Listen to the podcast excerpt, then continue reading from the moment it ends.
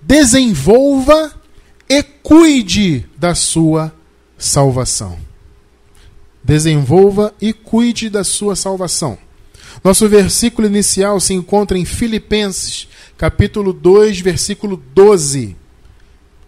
Assim, pois, amados meus, como sempre obedecestes, não só na minha presença, porém muito mais agora na minha ausência, desenvolvei a vossa salvação com temor e tremor. Olha que palavra. Preciosa Igreja do Senhor Jesus Cristo, povo abençoado, eleitos de Deus, mais do que vencedores, salvos pela graça, selados com o Santo Espírito da promessa. Meus amados, nós hoje vamos falar mais uma vez de salvação. Nós vamos falar desse chamado maravilhoso que o apóstolo Paulo deu para a igreja. Desenvolver a salvação e, consequentemente, né, o, o, o desenvolvimento da salvação, dentro dele está o cuidado com ela. Isso pode parecer contraditório no que se refere à graça, porque a graça, amados, nós sabemos, a graça nos revela, e nós já ensinamos isso aqui diversas vezes, que a salvação já nos foi dada. A salvação é pela graça. Todos os eleitos já são salvos, sempre salvos no Espírito. Tá? A salvação ela se manifesta de três maneiras diferentes no eleito de Deus. Por quê? Porque nós temos somos formados de três elementos diferentes: corpo, alma e espírito. Então a salvação ocorrida na cruz, né, é, firmada na cruz e confirmada na ressurreição, essa salvação ela alcança os nossos elementos de formas diferentes. Eu não vou entrar muito nisso, porque nós temos já uma mensagem sobre isso, as três manifestações da salvação. Eu vou deixar o link dessa mensagem embaixo do vídeo no YouTube, na gravação. Tá? Nós enviamos a gravação na terça-feira para a nossa lista de transmissões e na quarta-feira nós disponibilizamos a gravação para é, o público em geral em nosso canal no YouTube. Tá? Então, quando você receber a gravação, pode verificar embaixo do vídeo, você vai encontrar o link dessa mensagem, as três manifestações da salvação. Então, amado, essa mensagem, essa revelação, nos faz entender o quê? Que a salvação na cruz chamada de reconciliação, ocorreu instantaneamente, de uma vez por todas, quando o Senhor morreu e fez com que nós morrêssemos lá com Ele. Assim, Ele nos batizou. O verdadeiro batismo foi essa morte. Né? Por isso que o apóstolo Paulo fala aos Romanos, no capítulo 6, versículo 3, o apóstolo Paulo fala assim: Ô Romanos, vocês não sabem que nós, nós que fomos batizados em Cristo, fomos batizados na sua morte?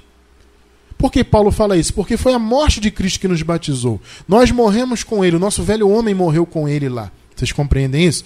E, consequentemente, todos os eleitos foram reconciliados.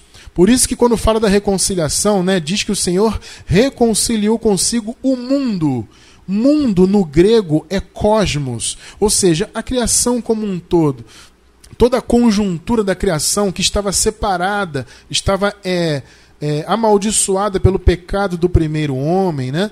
Foi separada de Deus, né? O, a palavra diz que, que, que, o Senhor antes viu que a criação era boa, né? Deus criou e, e diz assim, e viu Deus que era bom. Mas depois, por causa do pecado de Adão, a criação foi apartada de Deus, foi divorciada do convívio espiritual com Deus. Então o Senhor Jesus veio para quê? Para restaurar isso para trazer o cosmos de volta, né? como diz lá em, em Efésios capítulo 1, né? onde diz que o Senhor fez convergir nele todas as coisas, ou seja, ele reuniu tudo de volta nele, a criação e, consequentemente, os seus eleitos. Então, abençoados, aqueles que deveriam ser salvos, veja bem, Deus sempre soube quem seria salvo. Por quê? Pensa bem, por que Deus sempre soube? Primeiro, porque ele é onisciente. E segundo, porque foi ele mesmo que escolheu os seus salvos.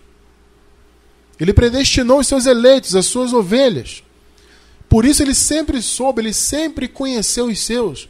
Por isso que Jesus fala: né, As minhas ovelhas ouvem a minha voz e eu as conheço.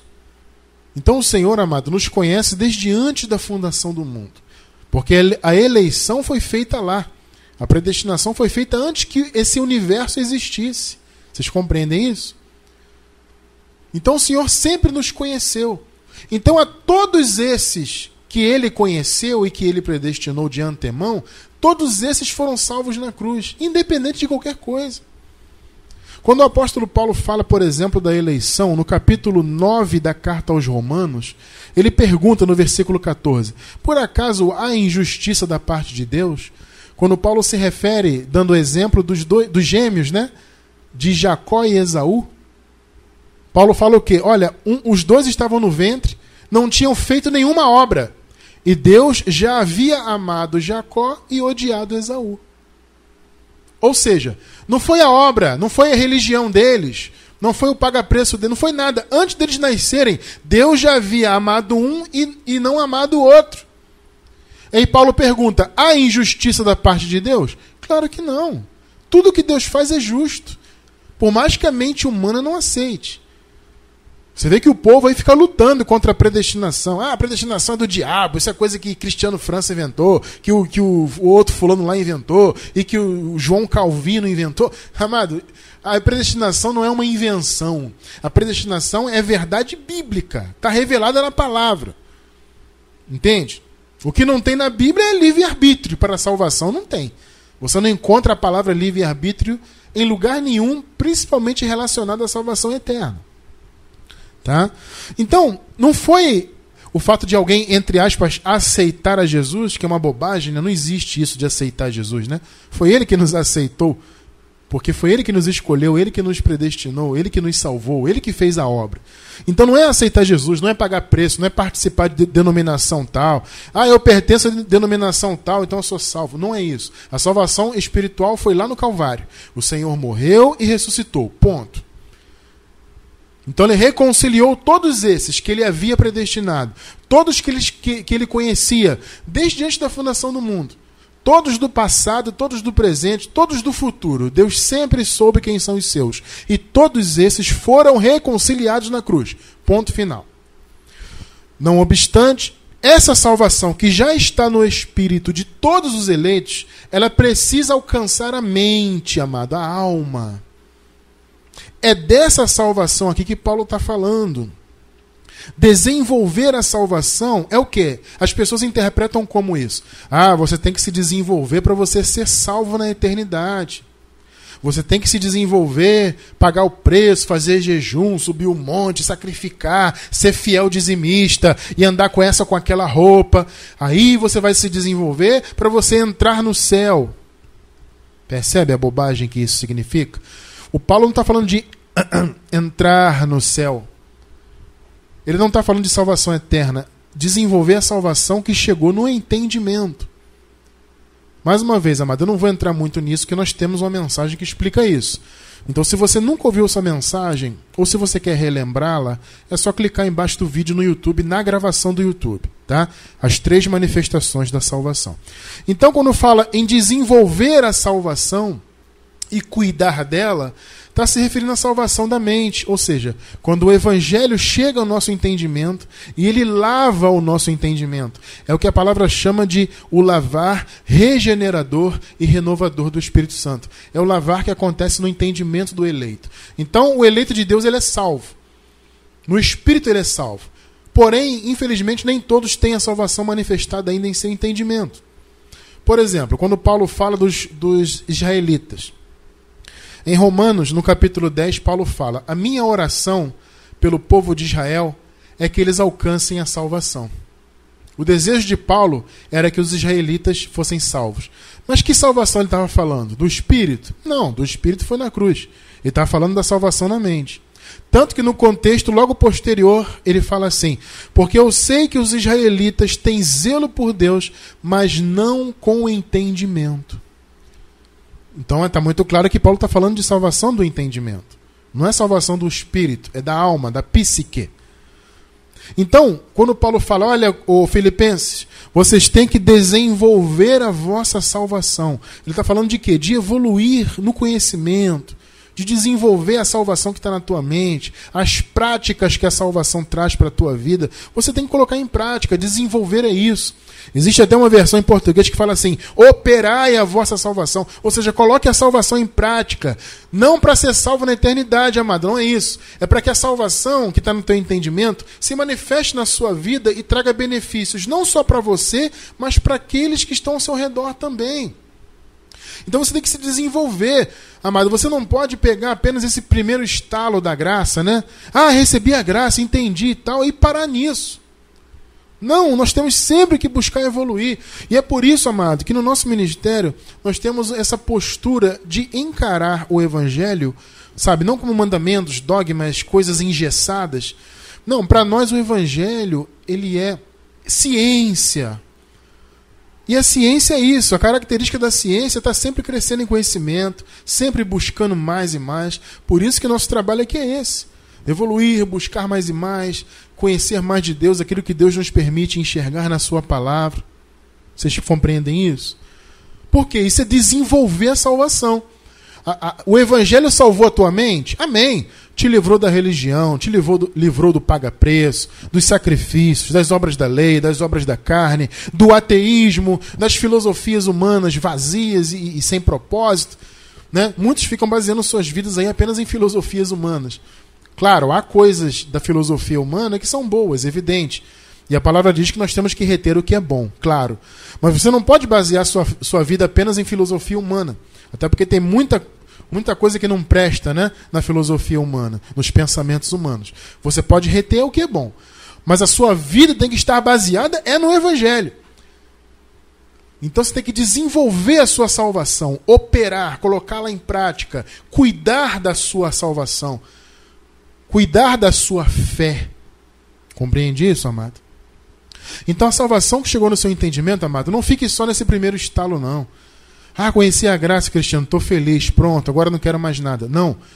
Agora que você conheceu a graça, é agora que você tem que buscar crescer nesse conhecimento mais e mais. Amado, olha só, vamos analisar. Mais uma vez, Filipenses 2,12. Assim, pois, amados meus, como sempre obedeceste, não só na minha presença, porém muito mais agora na minha ausência, desenvolvei a vossa salvação com temor e tremor. Olha só, amado, veja bem. Temor no grego aqui, ele significa literalmente ter medo. Mas a palavra ela é mais utilizada no sentido de reverência, de respeito. Então veja, o que, que Paulo está dizendo? Olha, Filipenses, igreja de Cristo. Eu não vou restringir só os filipenses, né? Igreja de Cristo. Vejam bem. Vocês têm que desenvolver a salvação de vocês com temor. Ou seja, com reverência, com respeito a essa salvação e a Deus. E tremor. A palavra tremor no grego também é curiosa, porque ela significa assim, ó ela significa medo, a pessoa realmente quem está tremendo de medo. Tá? No grego, literalmente é isso, quem está tremendo de medo. Só que o sentido aqui não é literal. Essa palavra ela era muito utilizada para se referir a pessoas que recebiam uma incumbência, recebiam um, um, um trabalho, um ofício, o que quer que seja, e a pessoa não se via capaz de realizar esse trabalho, mas mesmo assim a pessoa se esforçava para realizar. Olha só, olha a sutileza da palavra, está percebendo isso? Mais uma vez, com temor e tremor. Temor é no sentido de respeito, de reverência. E o tremor é literal, literalmente é tremer de medo, mas o sentido não é esse. O sentido é assim: a pessoa recebeu um chamado, recebeu uma incumbência, recebeu uma responsabilidade, a pessoa não se vê capaz de cumprir essa responsabilidade. Por isso que tem sentido de temer, de tremer, de medo, né? Quer dizer, a pessoa recebeu uma incumbência, mas ela pensa assim: poxa, eu não sou capaz de realizar isso aqui, mas eu vou me esforçar para fazer. Esse é o sentido. Então veja só o que Paulo está dizendo. Igreja, desenvolva a salvação de vocês com muito respeito a esse chamado. E outra coisa, mesmo que vocês não se sintam capazes, se esforcem para desenvolver a salvação.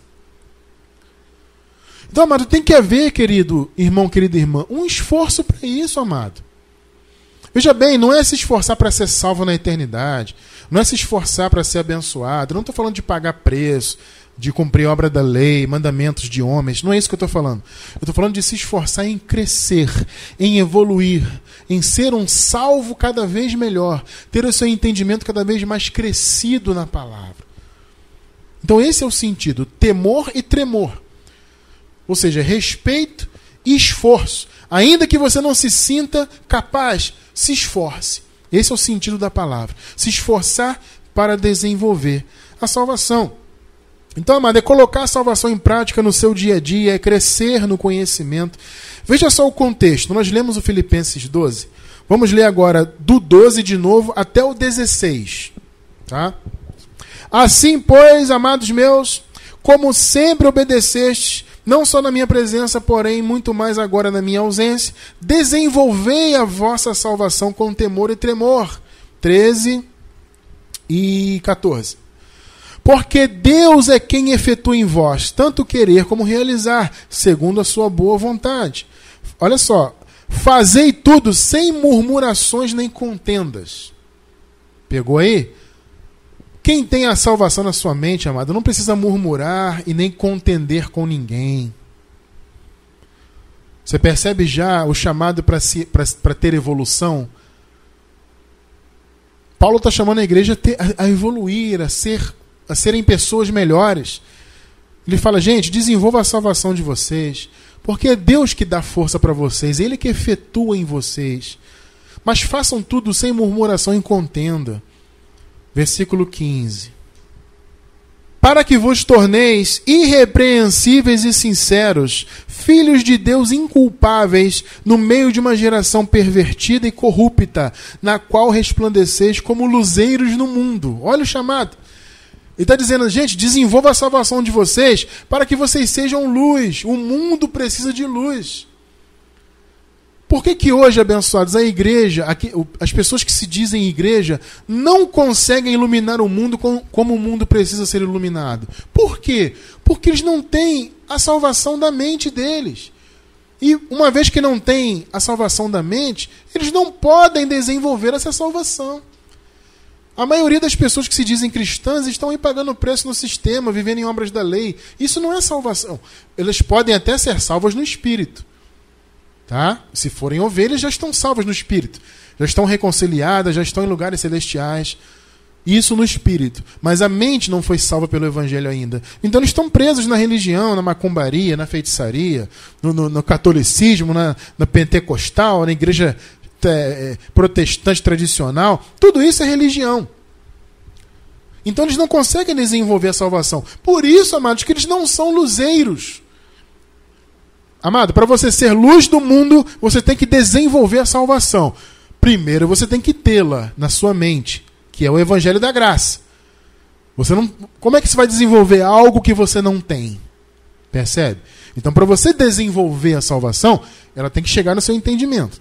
Então, o primeiro ponto é o evangelho da graça chegar no seu entendimento. Uma vez que ele chega, glória a Deus, entendi a graça, maravilha. Mas você não pode parar por aí, você tem que seguir crescendo, para que você seja luzeiro no mundo, como nós acabamos de ler.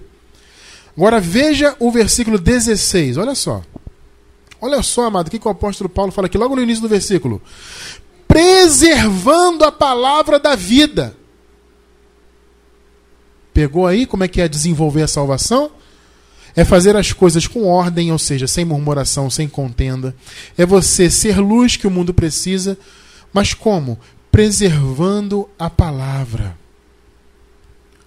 Aqui tem um sentido de preservar em si, em você, a palavra.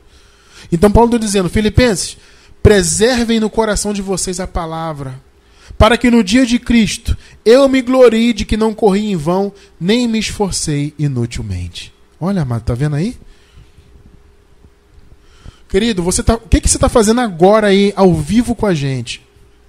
Ou você que está pela gravação no YouTube, não pôde assistir ao vivo, está assistindo a gravação. O que, que você está fazendo agora? Desenvolvendo a sua salvação. Nosso trabalho aqui, amado, a nossa luta aqui em transmitir a palavra, transmitir ao vivo, e faz estudo, escreve livro, e vídeo no YouTube, e áudio, tudo isso aqui é para quê? É para que a igreja do Senhor Jesus, que tem contato com o nosso ministério, possa crescer, desenvolver-se na mente, desenvolver a salvação, desenvolver a sua fé. Isso é só pela palavra. É por isso que Paulo fala aqui, preservando a palavra da vida no sentido de preservar com vocês, na mente, no coração de vocês. Ou seja, não se apartem da palavra, porque se vocês se apartarem da palavra, da graça, vocês não vão desenvolver a salvação de vocês. Então, amado, nós temos esse chamado de desenvolvermos a nossa salvação com temor e tremor. Ou seja, com respeito, com reverência e com esforço. Ainda que você não se sinta capaz, você vai se esforçar para desenvolver-se no seu conhecimento, crescendo em graça, assistindo aqui as transmissões, lendo a palavra conosco, né, recebendo esse entendimento. O Senhor nos colocou aqui para isso. Para que você cresça e para que eu cresça, todos nós crescemos, amados. Quando, quando eu estou aqui transmitindo e ministrando a palavra, eu estou crescendo talvez muito mais até do que vocês.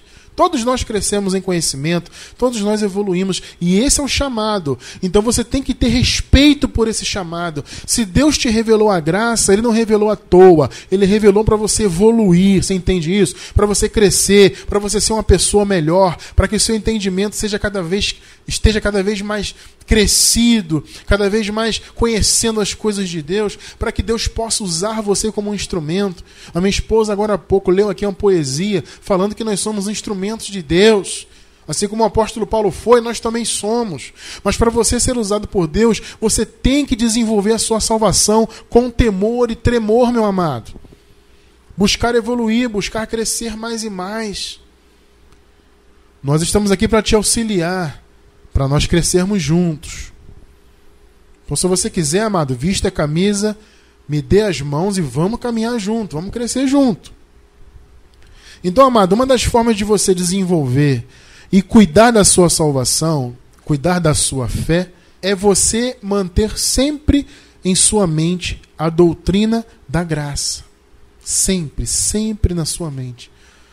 Para que a tua fé a tua salvação, salvação e fé aqui no caso é a mesma coisa, porque uma vem da outra, né? A palavra diz que a fé vem por ouvir a palavra. Né? Ou, ou seja, se você ouve a palavra, a fé vem de dentro para fora e se manifesta salvando a sua mente, tá? Então, cuidar da salvação e cuidar da fé, nesse caso aqui, são sinônimos. Então, para você cuidar da sua salvação, cuidando da sua fé, amado, você tem que estar em contato com a palavra. Veja só aqui, ó. Primeira carta do apóstolo Paulo aos Tessalonicenses, capítulo 3. Vamos ler os versículos 9 e 10. Veja só. 1 Tessalonicenses 3, versículos 9 e 10. Pois que ações de graças podemos tributar a Deus no, no tocante a vós outros, para toda a alegria com que nos regozijamos por vossa causa diante de nosso Deus?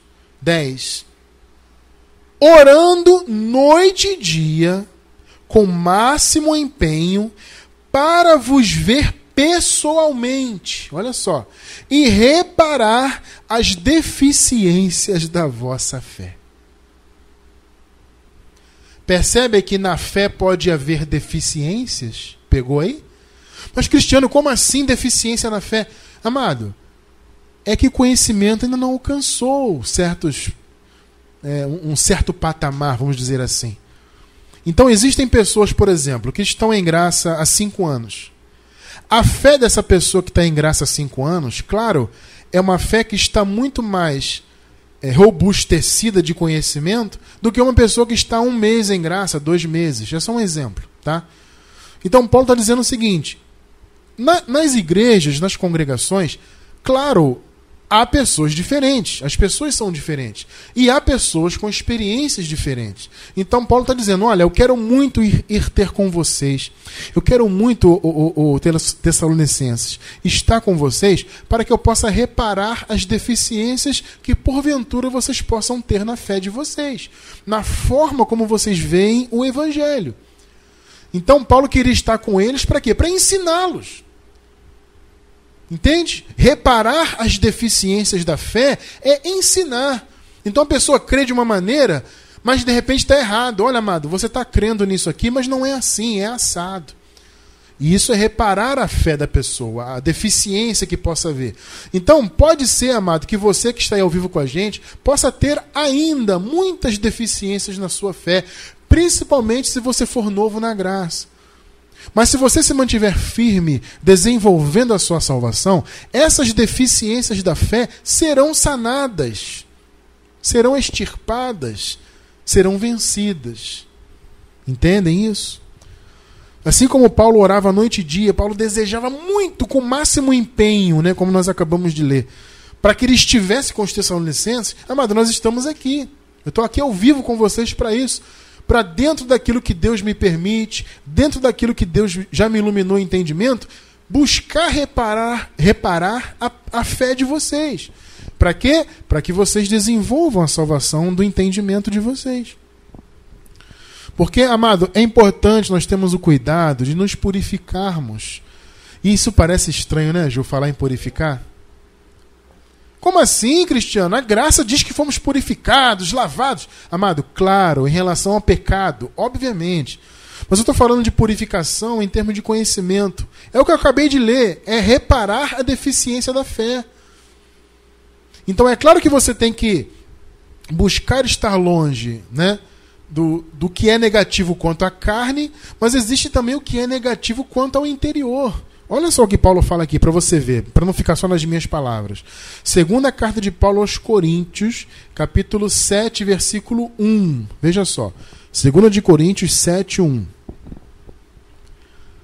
Tendo, portanto, estas promessas, amados, purifiquemo-nos a nós mesmos de toda a imundícia da carne e do espírito, aperfeiçoando a santidade no temor de Deus. Você pode estar escandalizado agora, mas Cristiano França, como é que pode, amado, me purificar de imundície da carne e do espírito? Como assim, se o espírito está perfeito? Não é isso que a graça ensina? Amado, de fato é, né? A graça diz que o Senhor, com uma única oferta, com um único sacrifício na cruz, ele nos aperfeiçoou para sempre. Então nosso espírito já está perfeito. A palavra diz em Colossenses, capítulo 2, versículo 10. A palavra diz que nele, ou seja, em Cristo, nós já fomos aperfeiçoados, estamos perfeitos nele. Então, como é que o apóstolo Paulo fala aqui em nos aperfeiçoar da imundície da carne e do espírito? Amado, veja bem, o sentido aqui é opor o conceito da carne, que é exterior, para o que está dentro do homem. Então, essa palavra usada aqui, espírito, também poderia ser usada psique, alma. As imundícies da carne e da alma. Porque aqui está se referindo ao interior do homem, no sentido da mente. Tá? A palavra espírito, algumas vezes, pode se referir a isso ao que está dentro do homem. Vocês entendem? Então o apóstolo aqui está fazendo esse paralelo do que é exterior, material, que é a carne, e do que é interior. Então aqui não é que o homem interior esteja incompleto, imperfeito, não é isso. É conhecimento. E você vai ver no contexto que é conhecimento de fato. Calma que a gente vai chegar lá. Então, é muito fácil a gente saber o que são as imundícies da carne. Isso é óbvio. Gálatas 5, versículos do 19 ao 21. Veja só. Porque as obras da carne são manifestas, as quais são adultério, fornicação, impureza, lascívia. Agora 20 e 21. Idolatria, feitiçaria, inimizades, porfias, emulações, iras, pelejas, dissensões, heresias, invejas, homicídios, bebedices, glutonarias e coisas semelhantes a estas Tá vendo? Essas coisas são o quê? Obras da carne. Notou que feitiçaria é obra da carne? Notou que idolatria é obra da, é obra da carne? É por isso que nós não conhecemos a ninguém segundo a carne. Ah, Cristiano, a pessoa tá, está na idolatria católica lá. Mas, amado, quem está na idolatria é a carne. Agora, quem me garante que dentro daquela carne não tem um espírito de um eleito de Deus? É por isso que você não pode julgar alguém, amado, que pertence a uma outra religião e dizer que aquela pessoa não é salva. Você não sabe, ninguém sabe. Quem está na idolatria, quem está na feitiçaria é a carne, porque é obra da carne, entende? Então, quando Paulo fala para nós nos purificarmos das impurezas da carne, ele está dizendo para nós buscarmos nos afastar desse tipo de obra aqui. Agora, e a impureza do espírito? Lembrando, amado, espírito no sentido de homem interior, nós estamos completos, perfeitos, não há falhas, defeitos no homem interior. O espírito aqui no sentido de conhecimento. Vamos ver o contexto? Nós lemos 2 Coríntios 2, 7, versículo 1, certo? Vamos ler a mesma carta, três capítulos à frente. 2 Coríntios 10, versículos 4 e 5. Note o que Paulo fala aqui, amado, presta bem atenção. Pois as armas da nossa milícia não são carnais, mas poderosas em Deus para demolição de fortalezas. Fortalezas aqui, amado, Paulo está falando figurativamente, ou seja, é uma construção muito forte que foi feita na mente. Na mente. Então o apóstolo está falando de quê? De algo que foi construído na mente, que é a fortaleza, e que as armas de Deus são para isso. Você está entendendo qual é o nosso chamado em graça? É derrubar as fortalezas que foram colocadas na mente do povo. Veja só o versículo 5 para você ver. Olha aí, ó. Derrubando raciocínios. Pegou que a fortaleza está na mente? Entendeu? Entendeu qual é a nossa luta em graça? Tá vendo? A nossa, o que, que é a verdadeira batalha espiritual, amado? É você pregar o evangelho e derrubar fortalezas. Pegou? Porque as fortalezas são as impurezas do espírito. Espírito aqui no sentido de interior. É, é mais no sentido até de alma, de psique, tá? Então são as impurezas da mente. Amado, quando eu, quando o Senhor começou a trabalhar a graça na minha vida, eu comecei a conhecer muitas coisas da graça, mas no início eu ainda tinha muitas fortalezas. No iníciozinho, eu prego a graça, amada, há praticamente 20 anos. Tá? Quase que 20 anos já nós pregamos a graça e estamos na internet com o nosso ministério aí há pelo menos 13 anos. Nesse iníciozinho da graça, quase 20 anos atrás, eu já conhecia muita coisa, eu já ensinava nas igrejas que eu pertenci, mas havia ainda muitas fortalezas.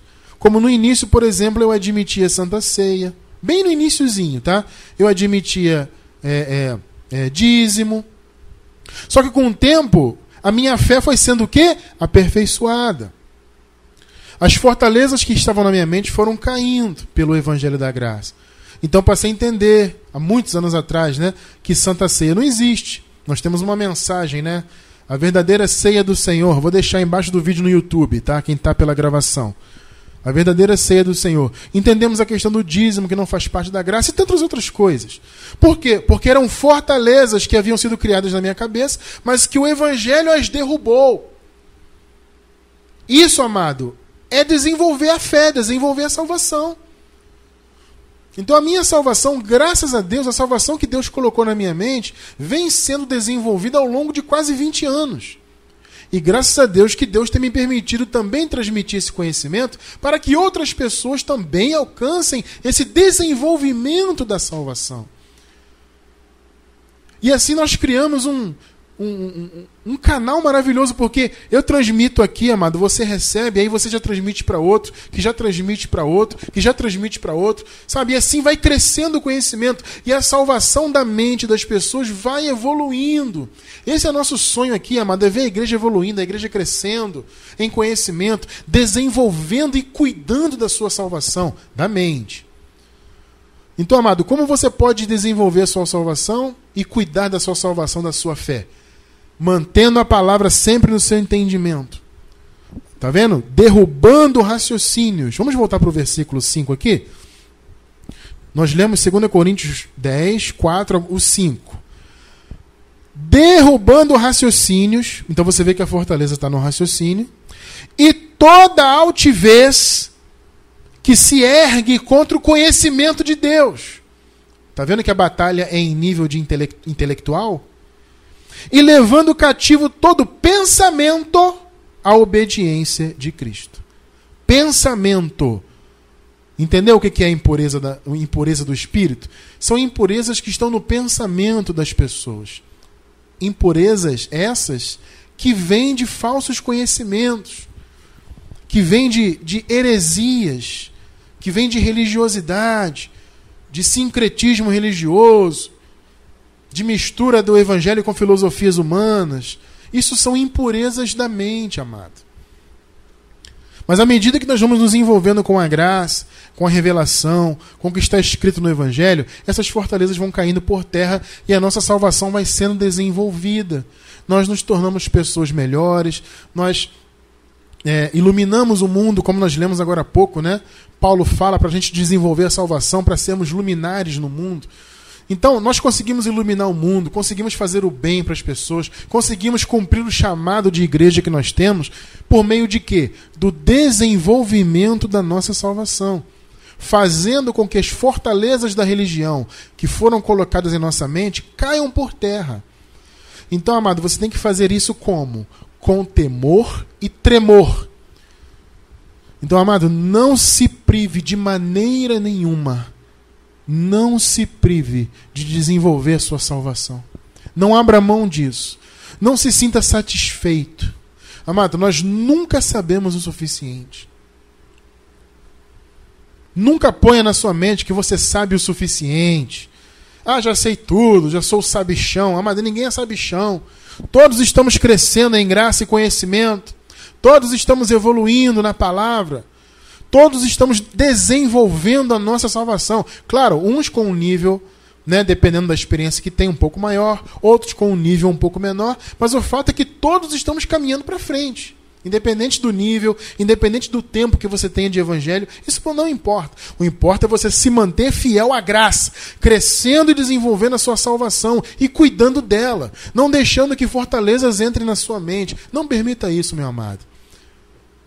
Não permita, porque hoje em dia, abençoados, tem muita gente aí dizendo que está pregando a graça e colocando na graça várias heresias. E eu tenho andado muito preocupado com isso. Porque hoje todo mundo diz que prega a graça, mas você vê tanta graça sendo pregada, cheia de heresia, meu amado, cheia de pequenas fortalezas. Umas pequenas, outras grandes, mas vocês veem muitas fortalezas no meio da graça aí. Infelizmente. E fora do que, dos que dizem pregar a graça, mais ainda. Então você tem que ter cuidado para que a, as fortalezas do sistema religioso não te enganem. Ao contrário, você tem que desenvolver a sua salvação, crescer no conhecimento com temor e tremor. Eu quero encerrar nossa palestra, nosso estudo de hoje, com Romanos capítulo 12, versículos 1 e 2. Passagens maravilhosas. Rogo-vos, pois, irmãos, pela compaixão de Deus, que apresenteis os vossos corpos como um sacrifício vivo, santo e agradável a Deus, que é o vosso culto racional. É o que estamos fazendo agora. Estamos ao vivo aqui juntos, oferecendo o nosso culto racional. Nosso sacrifício vivo que Deus aceita. Versículo 2. E não vos conformeis a este mundo eu vou deixar embaixo do vídeo no YouTube, na gravação, algum estudo sobre isso. Que mundo é esse, Cristiano? O que, que é isso? Se conformar com o mundo. Eu vou deixar embaixo do vídeo na gravação no YouTube essa semana para vocês pegarem aí. E não vos conformeis a este mundo, mas transformai-vos, olha aí, ó, pela renovação da vossa mente. Amado, Paulo está falando de quê? De desenvolver a salvação. Quando Paulo fala de transformar e renovar a mente, é o quê? É você ter a sua mente desenvolvida. É você ter a salvação que está no seu entendimento sendo desenvolvida, crescendo, evoluindo. Então não vos conformeis a este mundo, mas transformai-vos pela renovação da vossa mente, para que experimenteis qual seja a boa, agradável e perfeita vontade de Deus. Renove a sua mente todo dia, amado. Não permita que a fortaleza, as fortalezas do sistema religioso entrem no seu entendimento. Ao contrário, desenvolva a sua salvação. Não se esqueça disso. Não é, não é, porque você conhece a graça que você vai agora relaxar com conhecimento. Ah, não, agora já sei o suficiente. Ah, agora vou. Não, amado. É agora que você conhece a graça. É nesse momento é que você tem que evoluir cada vez mais. Ser um cristão cada vez melhor, um servo de Deus cada vez melhor e cada vez mais conhecendo a palavra da graça.